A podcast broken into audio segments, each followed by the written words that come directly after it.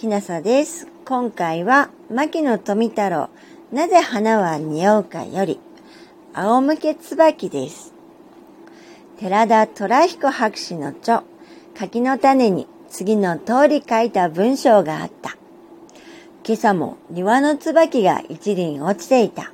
調べてみると一度うつむきに落ちたのが反転して仰向けになったことが花粉の痕跡からわかる。測定をして手帳に書きつけた。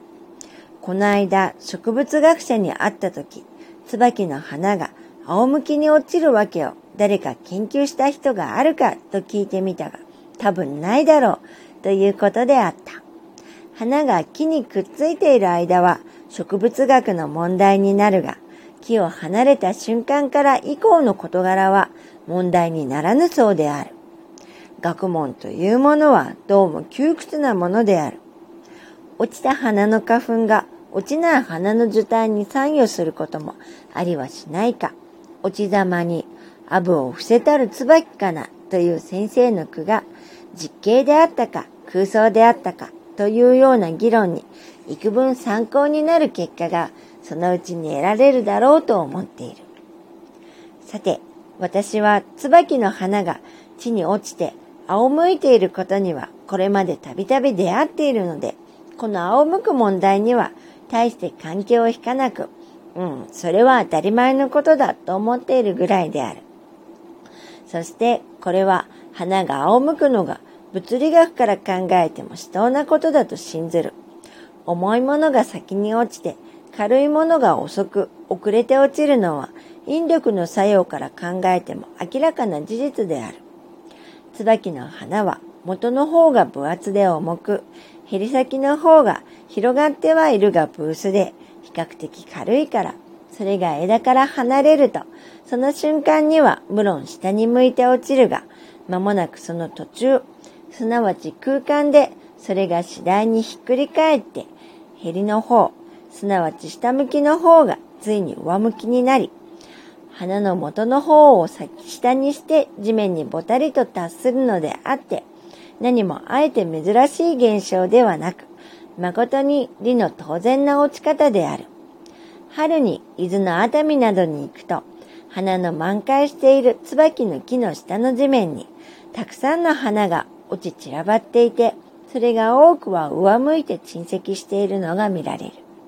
たくさんの花の中には高い木から落ちるので、あるいは風のため、あるいは鼻水を吸いに来る鳥の動作のため、あるいは落ちる際のある拍子によって、大々うつ伏せになっているものもないではないが、しかし多くの花は大抵仰向けになっているのを見受ける。そこでその花の枝から地に落下する空間の距離だが、その枝が地面に近ければ、従って地面との距離が短いので、その間に花がひっくり返る余裕がないから、落ちてもそのままうつ伏せになることもあり得るわけだ。寺田博士の見せられたその日の花は単に一輪のみであったようだが、しかし花の枝と地面との距離の遠近が何にも書いてないけれど、それはあまり高い上から落ちてきたのでないことがその文章で察知せられる。そして距離が短いので、その花が下向きのまま地面に落ちるや否や、その反発で急に反転して仰向きになったようである。花粉の痕跡というのは、その花粉が地面に付着していたから、一度花が下向けに地面に落ち、その花粉を地面にまっし残しつつ、地面の抵抗ですぐ反転し、空間ではなく地面でたちまち上向きになったというようにその文章の意味が取れる。同博士の文章には、硬いの元と末とによって、その重さに傾聴の差のあることは何も歌ってないのは、同博士の実験した花が空間で反転せずに地面で反転したからであろう。これによってこれを見れば、同博士は椿落下反転の前奏には触れていなく、ただその一遇の問題のみに触れていることがわかる。それから落ちた花の花粉がまだ落ちない花の受胎に参与すること。すなわち役立つかということは、それはできうることだと思う。花が落ちても花粉の機能がなお依然として保たれているものがあえて少なくないからだ。落ち玉にアブを伏せたる椿かなは、中には可能な場合もあれど、それはまたない場合が多い。なんとなれば、すなわちその花が仰向くからであるからだ。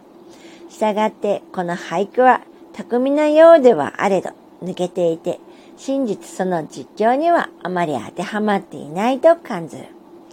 1956年94歳。牧野富太郎、なぜ花は匂うか。より、仰向け椿でした。重いものが先に落ちて軽いものが遅く遅れて落ちるのは引力の作用から考えても明らかな事実であると牧野富太郎博士は述べていますが、これは引力ではなく空気抵抗のことです。せいですね。空気抵抗の作用ですね。